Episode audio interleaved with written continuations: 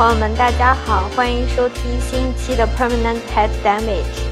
这期嘉宾邀请到的是一个我的网友 Nada 同学，然后 Nada 同学也是我们节目第一期文科的一个 PhD。我们先请 Nada 跟大家打个招呼吧。大家好，我是 Nada。嗯，我现在是一个文化研究的博士四年级的学生。可以首先给我们、给我和听众朋友们分享一个最近你比较快乐的时刻吗？最近我比较快乐的时刻就是我和几个朋友有一个 game night，然后我们打那个 Switch 的游戏，玩了一个，嗯，就是那个叫 Mario Party Superstar。然后里边有一个小小的小游戏，是一个踢足球的游戏，它很就是一个一分钟的游戏，但是我们四个人玩了有嗯一百遍吧，大概 就很开心，互相喊来喊去的，特别的解压。嗯，挺好的。我想起来之前啊，你这个你这个回答是我昨天，就是我昨天听到另一个人跟我说，最开心的时刻是玩 Mario Kart。我们那个比 Mario Kart 感觉还要好玩一点。我上一次玩觉得很好玩的是 Just Dance 啊，我们也是几个人一起跳了一个晚上。对对对，而且自己玩就是运动，一群人人玩就会有很多配合呀什么的，就还蛮开心的。嗯。那我们言归正传，嗯，刚才娜娜介绍了你是在做那个文化研究的嘛？可以展开给我们讲讲什么是文化研究吗？嗯，文化研究就是主要研究一些文化现象，然后通过这些文化现象去了解背后的政治、经济还有权力关系，然后嗯，是一个比较批判性的研究方向。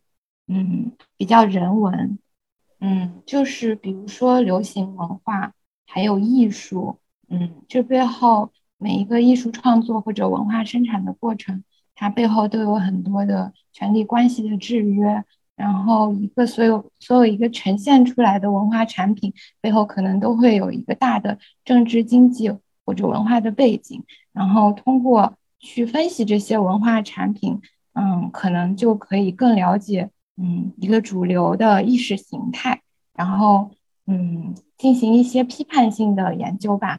嗯，有时候就可以为边缘人群更多的发声，这样子的。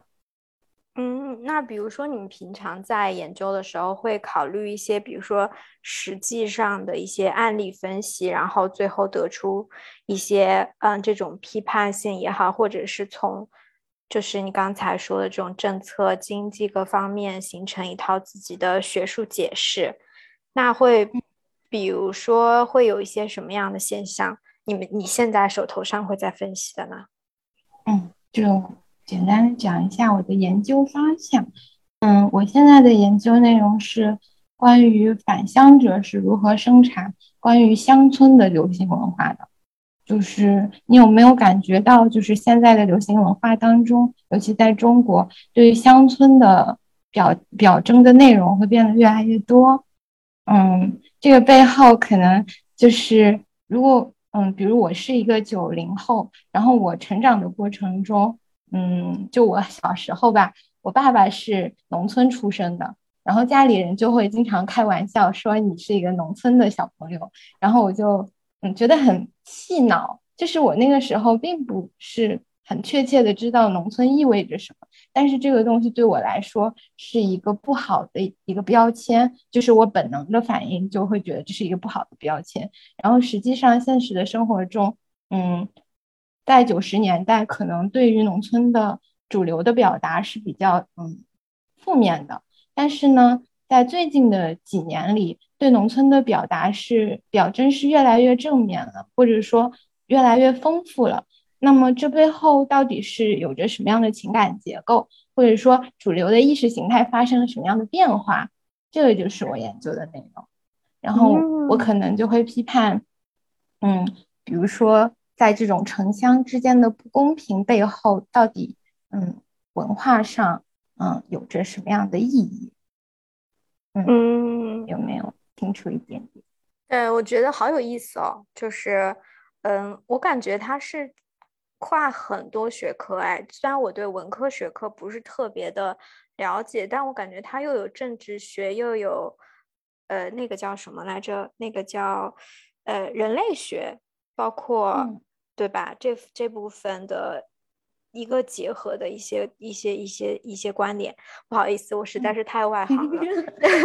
但是我觉得你说的很对，就是它是一个很跨学科的东西，或者说学科的界界限本来就是被划定的。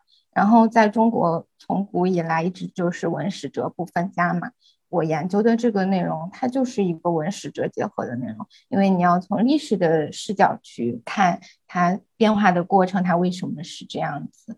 嗯，然后又要有一些哲学性的关于人的嗯思想意识，嗯和知识生产的分析，嗯，然后嗯对，就有这些，就是本来它就是一个很跨学科的研究范畴，嗯，我觉得就是。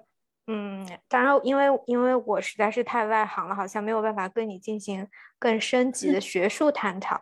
但是就是说，从一个理工科生的角度，平常去看这种人文社科的研究，我好像能够想到的对象，比如说是像现在这两年比较火的那个项标，呃的一些研究，就是他可能。做一些文呃，做一些就是现象，包括文化的研究，但最后他讲到的很多理论是跟现实接触是非常紧密的，是就是作为一个普通人，我也可以看得懂一些，就是跟生活中的连接性的。我觉得你刚刚讲的很多东西，我觉得跟我们的生活还是挺紧密的。是的，因为就是这样的研究本身是一个当代的研究，它研究的是当下的一个现象。然后它的分析的过程可能是，嗯，涉及到很多理论啊、知识的框架，但是最后，嗯，想要阐释和解读的就是当下当时的一些，嗯，具体的现象，所以我们很容易其实是可以和他们产生共鸣的。嗯，我有一个个人很好奇的一个小点啊，我就想说，就是平常我们理科的一种思维都是说，哎，你有一个。呃，非常具体的研究问题，然后你有了这个研究课题之后，你去设计实验也好，各方面去做算法也好，最后去推论这个理论，然后最后去做 validation，然后你去回答你的这个 research question 嘛。那从文科的角度上，你们一般会怎么去定义这个研究课题？怎么会有一个 research question？然后怎么再去做一个？呃，就是怎么去 carry out 这个这个研究呢？因为就是普通人对文科的研究一种一直会有一点点迷思，就觉得他们是可能就是坐在那边写写文章，然后一直在写东西的一个状态。对，就是嗯，我觉得也分具体的研究方向和研究对象，当然。对于文科博士来说，很大一部分的时间确实是花在就是写作上的，因为这是你的东西，嗯，被具象化，嗯，被呈现出来的最终的方式。就是我们的博士论文可能需要写八万字的英文，那这个过程它确实有很大一部分时间是闭门造车。但是具体到研究方法的话，嗯，其实。有一些类似吧，我觉得和理工科的，就是我们是，比如说我们是从一个现象出发，可能先去了解发生了一个什么事情，然后觉你觉得这个现象吸引了你，你想要知道它为什么是这样子的，然后你可能会提出一个问题，这个问题它未必就是你最后呈现在论文里的研究问题，但是它是一个科学可行的研究问题，然后你带着这个问题去做。嗯，比如说文献综述，然后，嗯，这个过程中你可能会构建起一个大的理论框架，运用了一些前人的研究的理论，嗯，理论的逻辑啊，分析的方式啊，然后构建起了一个小小的世界观，然后呢，你就带着这个问题进入到田野中去观察、记录或者深度的参与，然后了解。你所观察和研究的这件事情背后的权力关系啊、意义构建啊，它到底为什么是这样子？它是什么这些事情？所以就是最后收集到所有的资料回来以后，嗯，开始写作的时候，其实相当于是在生产一个理论。但我说的是，就是我这种研究是偏理论型的，所以就是可能会生产一个理论，去试图解释你所提出的那个问题，甚至可能你的问题在田野调查的过程中发生了一点点偏移，它可能和你原先的问题已经不一样了。比如说，我当时想的是，我要去研究。嗯，农民是怎么生产关于农村的文化的？因为主流上就是，比如说知识分子和国家在生产关于农村的话语。然后我想知道农民是怎么生产。但是当我真正进入田野的时候，我发现，嗯，我的研究对象中很大一部分，他们其实并不是纯纯粹粹的农民，他们是一种中间的状态，他在城乡之间不断往返。然后他既是非常了解乡村，又是非常了解城市的，这对于乡村文化生产和消费都产生了很大的一个影响。所以我最后就把我的研究问题落脚点落到了返乡者这样一个比较中间的身份。嗯，我的问题就发生了一点点调整，这样。哇，我觉得好有意思，因为你本来是在跟我回答，就是呃，做文科的学术是怎么做的，但是你又深入到你这个就研究这个课题本身的这个理论部分，就是这个理论理论怎么成型，然后中间怎么调整，嗯，我就想到说是，嗯，反正我觉得你的课题好有意思，然后然后有就是。你是本身就很喜欢关注这样的现象，然后就是你说最后的先发现了这个现象，然后再去呃研究它怎么会成发生的一个理论。然后你是因为什么原因会想要做这样的学术啊？就是我为什么选择做学术吗？嗯嗯，我觉得可能我从小就对这些东西比较好奇吧，比较感兴趣，因为。总是想知道为什么，嗯，这个事情其实有时候就是一种情绪，就是你不知道它为什么出现了。然后有的人可能就是发泄完就结束了，有的人可能会想知道我为什么产生了这个情绪。然后尤其是愤怒的情绪，就是当你看到社会上有一些不公平的现象发生的时候，嗯，很多时候我们是容易感受到愤怒的。但是，嗯，愤怒之后，我们想要去解释它。我觉得做文科的科研的话，对我来说就是一个解释的过程。然后，嗯，就是通过构建起了一个比较成体系的知识，然后我就可以更多的了解我的愤怒它是从哪里来的，它为什么产生了，为什么这个社会是这个样子的。然后，嗯，就是类似这样的事情。嗯嗯，所以我就嗯对学术一直就比较感兴趣。嗯，我觉得好像有一种带着我，我听你刚才讲的这个过程啊，我觉得好像有一种带着放大镜去看社会的感觉。嗯，可以这么说吧。哦，哎，那你会你会在学术中产生很多无力感吗？就是做这种社会研究。肯定会啊，就是，嗯，尤其是当你觉得你好像接近了一点点，嗯，可能的解释的时候，你会发现，可能你知道了这个解释，你也做不了什么。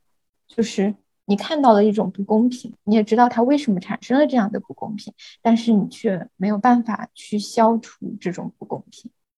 你能明白我的意思？嗯，就是这种无力感。嗯。因为我觉得通通常在我的世界里面，也不是我们都在同一个世界。我是说，在我的学 术世界里，可能不太会有个人共情的这方面。就是说，你只是说你有一个物理现象，你去做一个实验也好，或者是仿真，或者是写代码去做做研究，你不太会有人的部分在这个中间。嗯，所以可能很多时候那个情绪更多的是自己在。处理这件事情本身的这个无力感，可能我觉得你的部分是你观察的解释，然后之后你自己又会有很多跟人的部分的无力感吗？对，我觉得这是最最无力的部分。当然，还有一部分无力，就是你说的那种无力，就是我 也不知道我到底能不能 把我想找的东西找出来 的那种无力，嗯，也是存在的。所以是很多种无力。嗯，哎，你呃，就是刚才你不是提到你做那个田野调查嘛？因为之前去年。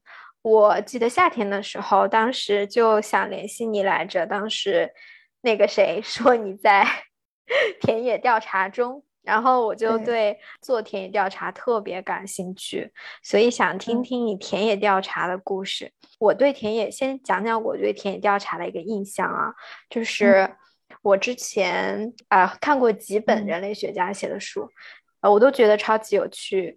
然后一本是那个《忧郁的热带》。还有一本是《天真的人类学家》，然后他们的田野调查基本上都是呃一八几几年吧，就是很早，或者是九十年呃二十世纪初，然后就是深入到一个，比如说他们是大部分是那种少呃少数族裔，就是很深入到丛林中。去跟他们一起生活很久，然后去观察他们的文化、语言各方面，然后再出山，然后当然会写他们的笔记啊什么的，然后是这种田野调查的方式。所以我很好奇，做你的研究，田野调查长什么样子？嗯，我觉得就是田野的话，它是一种方式，就是民族志，它是比如民族志，它是书写你的田野研究的一种方式。嗯，很多人类学家都是用这种方式去写的，嗯，所以田野的研究方法和内容其实很多时候，嗯，差别不大。因为你在进入一个田野研究的对象的时候，你在做观察、做记录的时候，你肯定是想要尽一切可能了解更多、更深入，所以研究的方法很像。但是人类学，尤其是嗯，八十年代，你说八十年代的人类学很多的时候是一种研究他者的，嗯，研究视角，就是他就是想要了解别人是什么样子的。那这个过程中，那个人永远不是我自己，是别人。然后，嗯，就是一定程度上，它会带有一种我与你不同的这样的一种视角。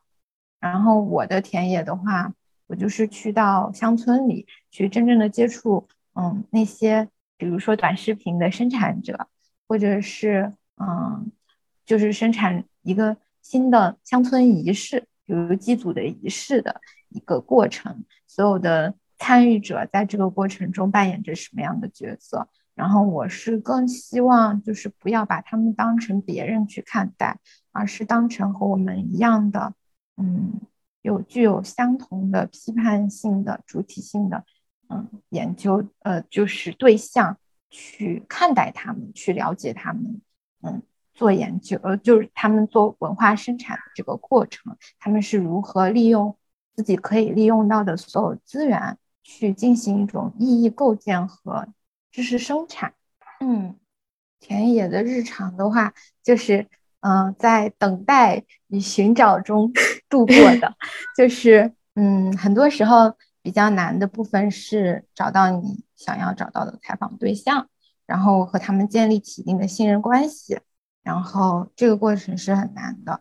然后有时候就是你找到了一个人，然后你要看他什么时候有时间和你嗯采访，或者说你要去嗯观察他们举办一个活动的全过程，就是这个过程有点目不暇接，就是涉及到嗯许许多多的人还有物。然后你要去了解他们这个过程是怎么进行的。就最简单的话，就比如说我去采访一个短视频生产者，那他就是简单意义上讲就是一个网红。然后去了解他是怎么，嗯，就是拍短视频的，然后他怎么看待，嗯，别人对他的评论啊，然后他怎么看待这个一段时间内他的这个视频的播放量。怎么样？然后怎么做出调整？就我可能会，嗯，针对这样的他整个这个生产过程，嗯，对他提问题呀，然后跟着他看他怎么直播，怎么拍视频，然后这样子的。嗯，那你之前做的那个田野调查，就是采访了那么多短视频的，就是呃，算网红吗？然后你有什么特别的故事可以分享吗？这个单纯的是个人个人兴趣 问出来的问题，其实跟嗯嗯，确实是有，就是对我来说觉得嗯还蛮感动的故事的。就因为田野中会生产出 很多的故事，因为但是更感兴趣的是，就是比如说有一个嗯网红小姐姐，她的个人经历让我觉得特别感动。就是她是在一个西藏的小小山村出生的，然后后来因为爸爸妈妈要把她嗯嫁给一家有三个兄弟，因为西藏现在也还是可以，就是一个人嫁给好几个人那样子嘛，然后。然后他就逃跑了，他就一路跑啊跑，跑到了嗯杭州，然后在杭州做了一个小小的，先是做了洗碗工，因为当时他还没有身份证，他还不满十八岁。后来他渐渐的有了一点积蓄，然后自己开了一家服装店。然后开服装店的过程中，然后他追星成功，追到了一个他特别喜欢的藏族歌手。然后跟着他去了北京，然后也在北京，其实也过得很艰苦。但是他又做了一些小生意，其实不是他自己的生意，他去帮别人做销售。然后他在这个过程中积攒了很多的经营生意和销售的经验。后来他因为种种原因回到了乡村以后，他又把他所有的这些个人经历和经验，逐渐的在他自己的生意中用到。然后渐渐的自己，嗯，在当地有了一个小小的自己的店面，然后又开始，嗯，在抖音、快手刚刚兴起的时候开始做快手，然后渐渐的就积攒了几十万的粉丝，然后带着自己的家人过上了更好的生活。我觉得这个，嗯，对我来说当时是很震撼的，因为他的年龄和我一样，然后在这个过程中。我一直在上去，但是他已经完成了人生中很多事，还生了两个小孩。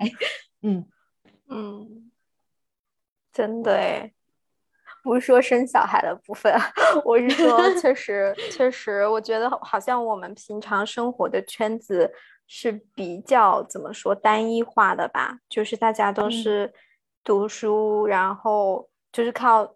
读书，然后到最后读 PhD 研究，就是很少会接触到这样的实实在在的故事啊。就是除了在网上，对，就是当你真的去经历或者说去感受了别人的人生，然后你才会发现，就是说其实是有很多很多种活法，很多很多种选择。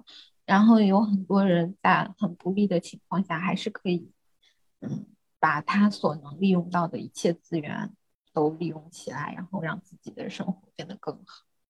嗯，对，还是挺励志的。我不知道，就是这个感觉其实又歪楼了。但是让我想到的是，嗯，我以前很久以前在，嗯。一个论坛里吧，然后就有一种说法啊，那个人就会就会这个在我们生活中也蛮常见的，就是他觉得，嗯，理工科的人才可以你制造实实在在的机器，然后制造实实在在的科技，然后改变改变未来，然后文科的东西看不见摸不着，你每天在一个小地方写写这些东西。没有什么对社会来说特别的创造性，我觉得这种思想就特别的可笑。我怎么说呢？如果你只是说那个科学的问题，那它可以从一个现代性的角度去分析，就是在现代社会，嗯，这个以科技为主体的，嗯，大的发展框架下，它确实会有这样的，嗯。短暂的可能是从微观的视角上讲，可能会有人觉得科技的进步对于人类的影响会远远的大于嗯思想的思想，甚至不是思想的进步吧，或者对于思呃就是人类的思考吧。但是思考和求知本来就是人类永恒的命题。嗯，然后它也就是简单来讲，就是如果是只是说机器生产或者说科技进步，它它是一种实践啦，就是嗯，这种实践是会对人是会对人类社会造成影响的。嗯，我这样说不知道你能不能理解？嗯嗯，就是因为它是一种实践，然后它这种实践对人类的社会产生了影响，那么。嗯，我们就要去不断的反思和调整，然后让这个社会朝着比较，嗯，怎么说呢？朝着更好的方向或者怎样去发展吧。嗯嗯，比如说人工智能或者说机器生产，它代替了人工，那这个事情它确实是，嗯，生产力提高了，但是确实是有人失业了呀。那失业的人怎么办呢？你会不会通过某种社会分配，让他拥有足够的嗯那个收入来生活，或者说还怎样？就是它是有嗯有这就是科技进步是会产生影响，然后这个影响我们也需要去消化和消解这样的一个例子。嗯，我觉得说的特别好，真的。确实是我最近正好在看一本书，我不知道你听说过没，叫做嗯工作工作伦理呃消费新消费主义以及新穷人。嗯，那听上去是跟那个劳动和劳工这些相关的内容。对，其实它就是这种这种呃，它是一个。呃，经济学家还是社会学家写的，在一九应该是一个政治经济学家，或者是马克思主义 学家。对，他是 他是九零年代还是什么时候？一个英国人写的一篇一本书，然后最近才被翻译到国内。哎，这个不是重点，重点是他讲的其实就很有道理，就是说这个社会在变革中，包括人在这个工作中的作用是什么。嗯，就是从一个生产者到现在变成了一个消费社会，它是一个消费者。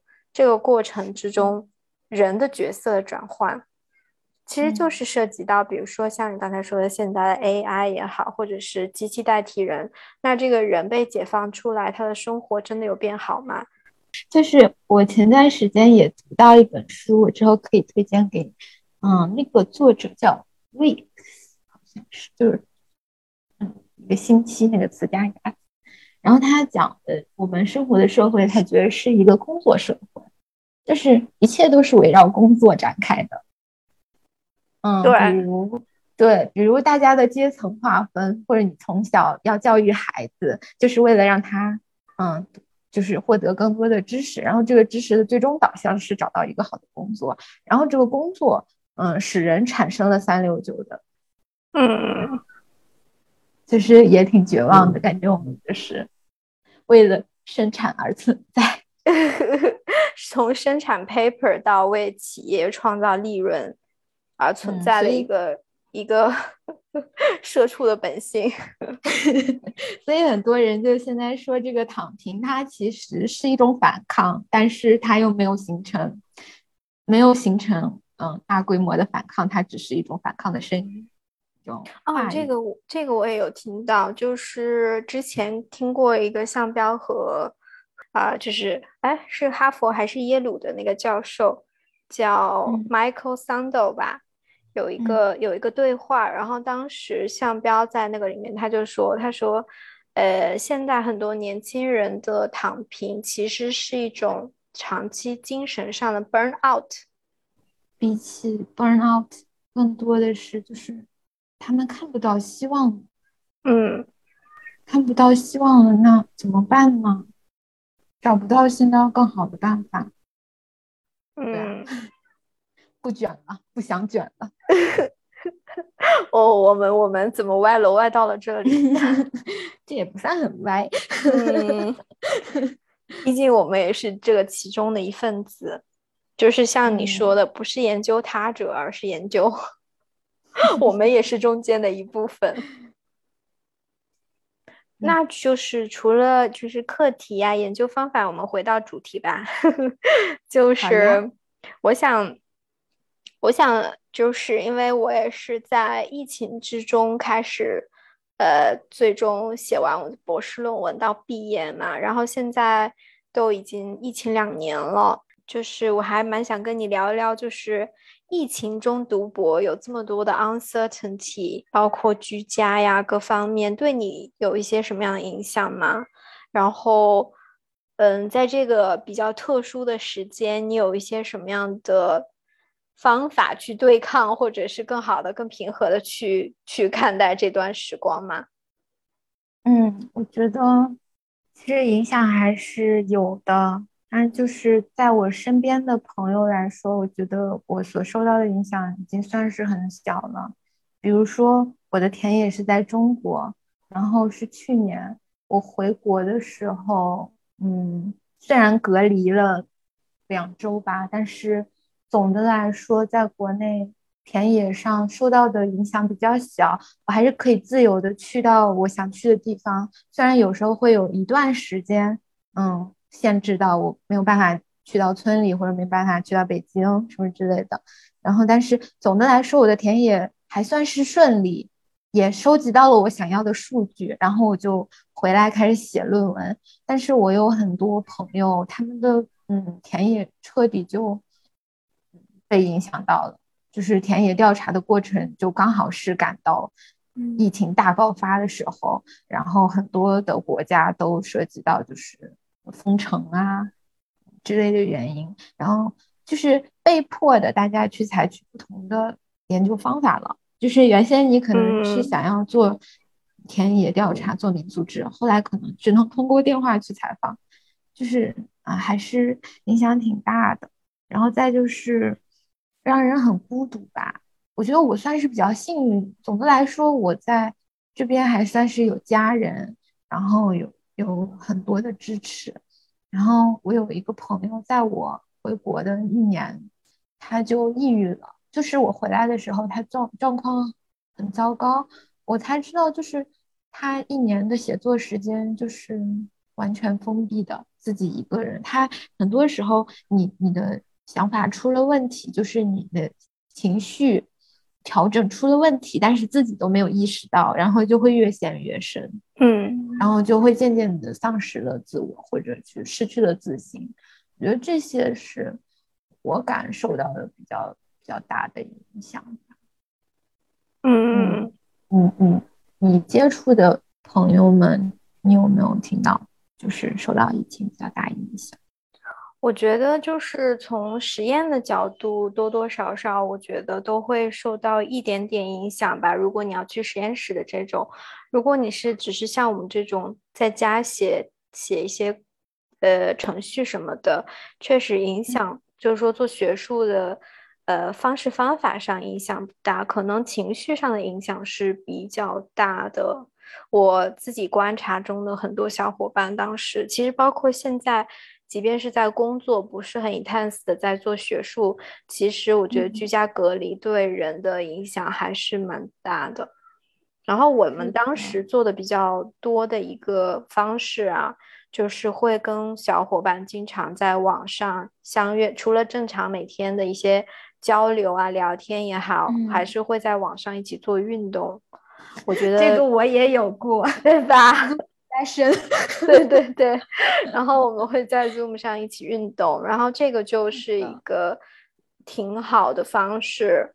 然后我记得那个时候，我呃有一个，嗯，我能想到的是，他会有一些，就是说你居家工作就是效率不高啊这方面的话，我当时是有一些呃类似于网上的那种自习室，我当时知道有一些。我当时有时候会跟同事一起开视频工作，对我也会，对，有一个 writing group。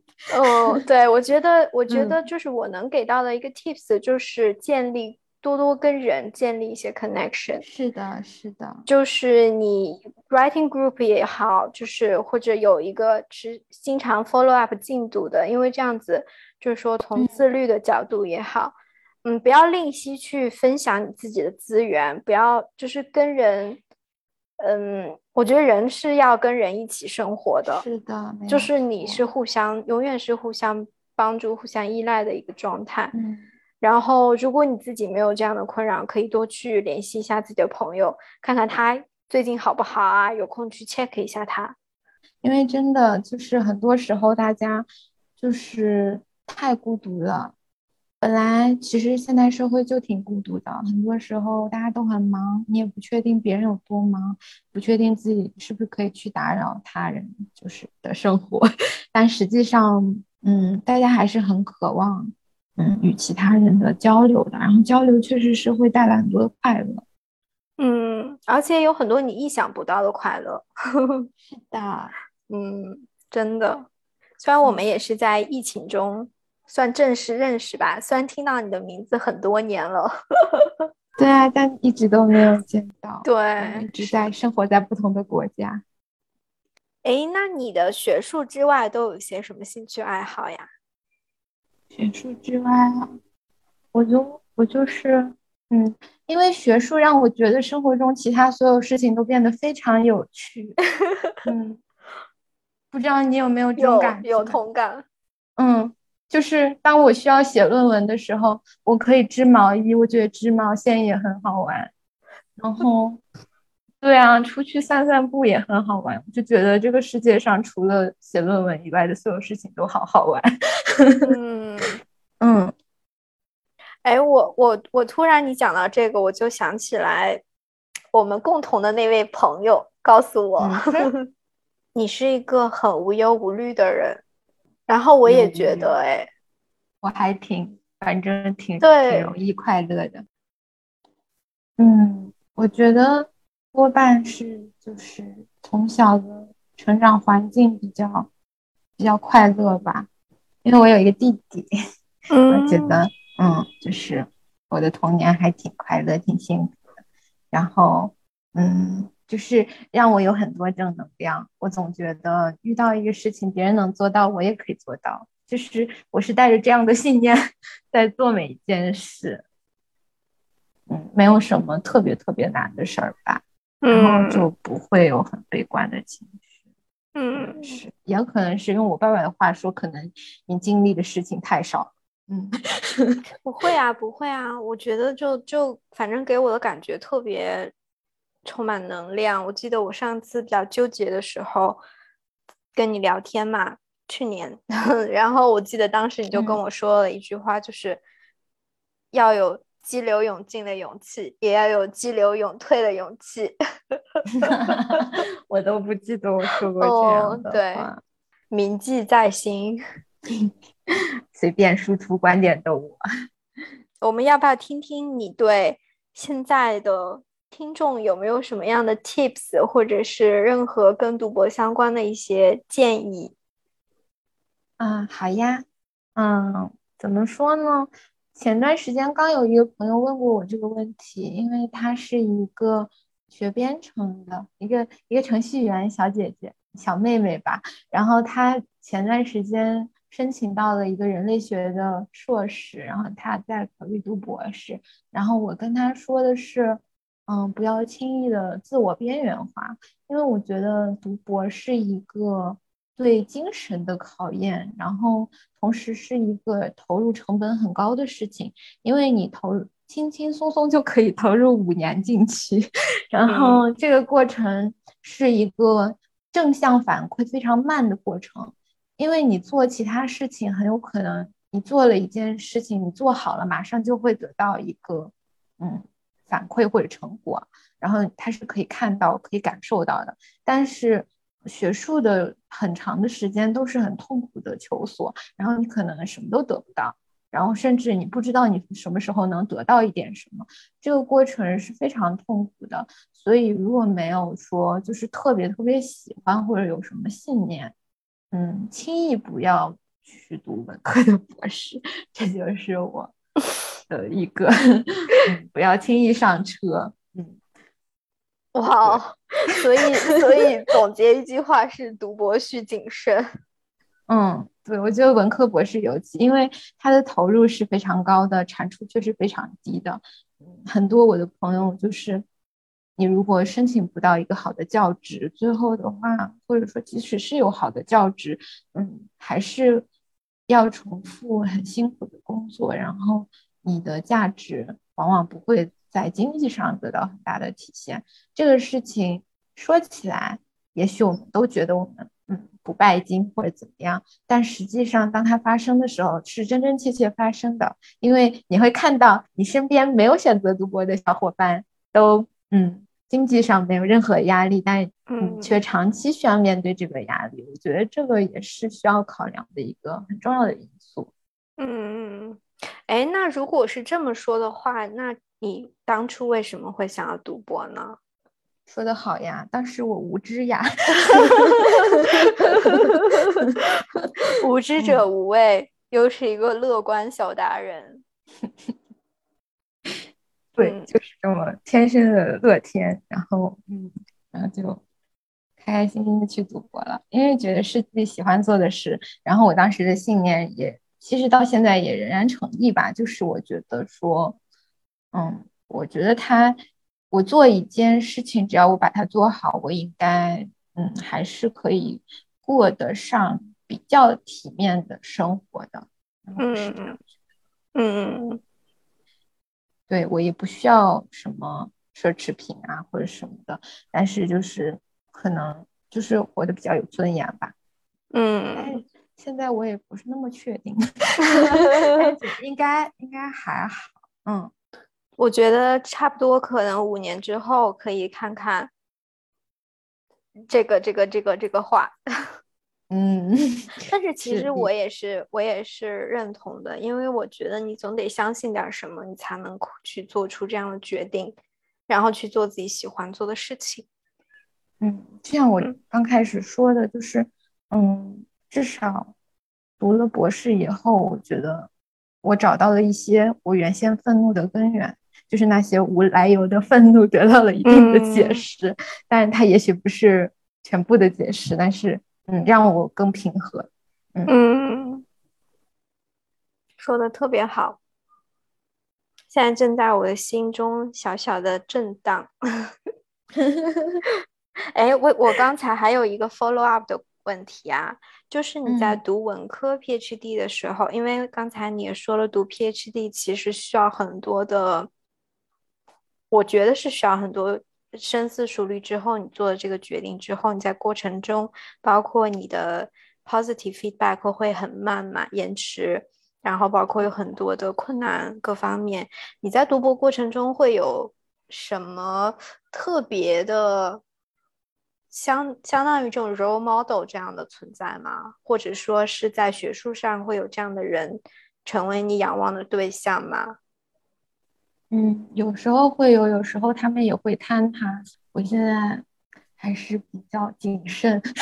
嗯嗯嗯嗯，我好像没有一个特别的具象的一个人说我要成为他，或者是获得他在我们这个领域上的一个成就。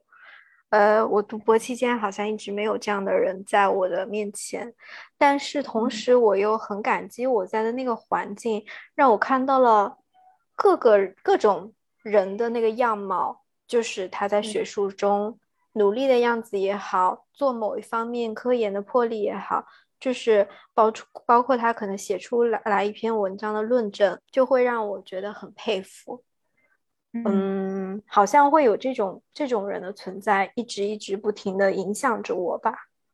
对，就是身边总是会有优秀的人不断出现，然后嗯。因为你有一双发现美的眼睛啊，因为你会看到，你会看到别人身上的优点，然后你你会去学习嘛？我觉得这个是，这是才，这才是最重要的。就是比起一个具体的具象的人，我觉得这样更好。哎，就是我们总是从我们身边优秀的人身上学到很多东西。嗯，不一定是一个做学术的人，也可以是生活中的任何一个人。嗯啊，又升华了。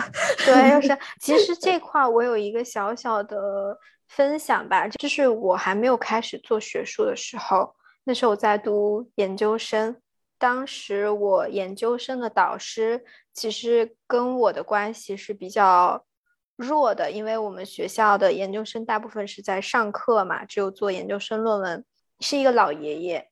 然后他是在他读 PhD 的时候，他当时的导师得了诺贝尔奖。然后就是一个很厉害、很厉害的大牛。然后他是，嗯，我平常几乎见不到他。然后我有一次跟他约了一个会，就是去讨论我的学术计划、研究计划，包括我上什么课、选课这样的安排。是我第一次见到他，之间我们可能有一年左右的时间是偶尔会通邮件的那种。然后当时我去他的。呃，研究所楼下需要那个门禁，然后给秘书打电话的时候，就是他本人一个老爷爷从楼上下来接我到他办公室。对，然后他打开了一个文件夹，然后那个文件夹里全部都是我跟他过往邮件的打印版本。哇！然后用那个信号笔 highlight 出了一些比较重要的信息。然后我当时我就被震惊了，就是我觉得第一个就是他人真的很 nice，然后他又对我，就是我是一个真的是小喽啰，名不见经传的小喽啰，尊重学生的态度让我觉得特别特别好。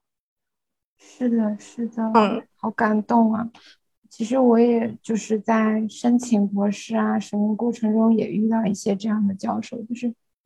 完全没有架子，然后非常真诚的给你建议。我觉得他们是促使我就是真的决定要拿下这个 offer，开始读博士的很重要的原因，让你觉得说，嗯，就是好像是可以，你也可以成为这样的人，然后这是一件非常美好的事情。嗯，确实，想到这个我就觉得有点感动了。是的，对。然后当时我找实习的时候，他也给了我很多很多的建议。就是他是一个很忙的人，然后我跟他每一次研究生阶段接触的非常少，但每一次他都把跟我相处的时间全心的用在我这个人的发展上面，就是很真诚的人，非常真诚。哦，对，有时候是的，然后有时候觉得。一方面就是很幸运，有有时候一方面我觉得和大环境也有关系。我不知道我这样说对不对，就是，嗯，有时候觉得很多人就是很忙啊，就是教授们也很忙，积极于自己的事情，然后，嗯，能够分到别人身上的精力可能就是很少很少的。嗯，就是有精力可以分给别人，也是一种。很珍贵的事情，嗯，是的，嗯，我们今天好像聊了挺多。首先，原谅我一个理工科的 PhD 不是很了解文科的文科的工作方式，所以问了很多小白的问题。但是我觉得特别开心，我们俩聊了很多，就是。跟学术啊，跟工作各方面没有相关的一些探讨，我觉得其实特别有意思。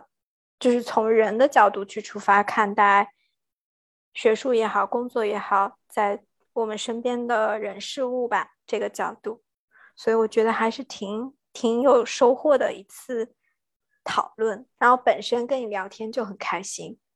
嗯，我也是。我觉得你好棒啊，因为其实你是对这个世界有很多好奇心的人，然后你也在观察，在了解一些你原先不就是原先不在你的嗯视野范围的东西。我觉得这一点就非常非常的可贵。然后我也特别特别享受和你一起聊天的，就刚开始我还有点紧张，我觉得后来我就比较放松了。可以非常开心你今天来参加我的节目，然后我们保持联系。嗯，谢谢你，谢谢大家。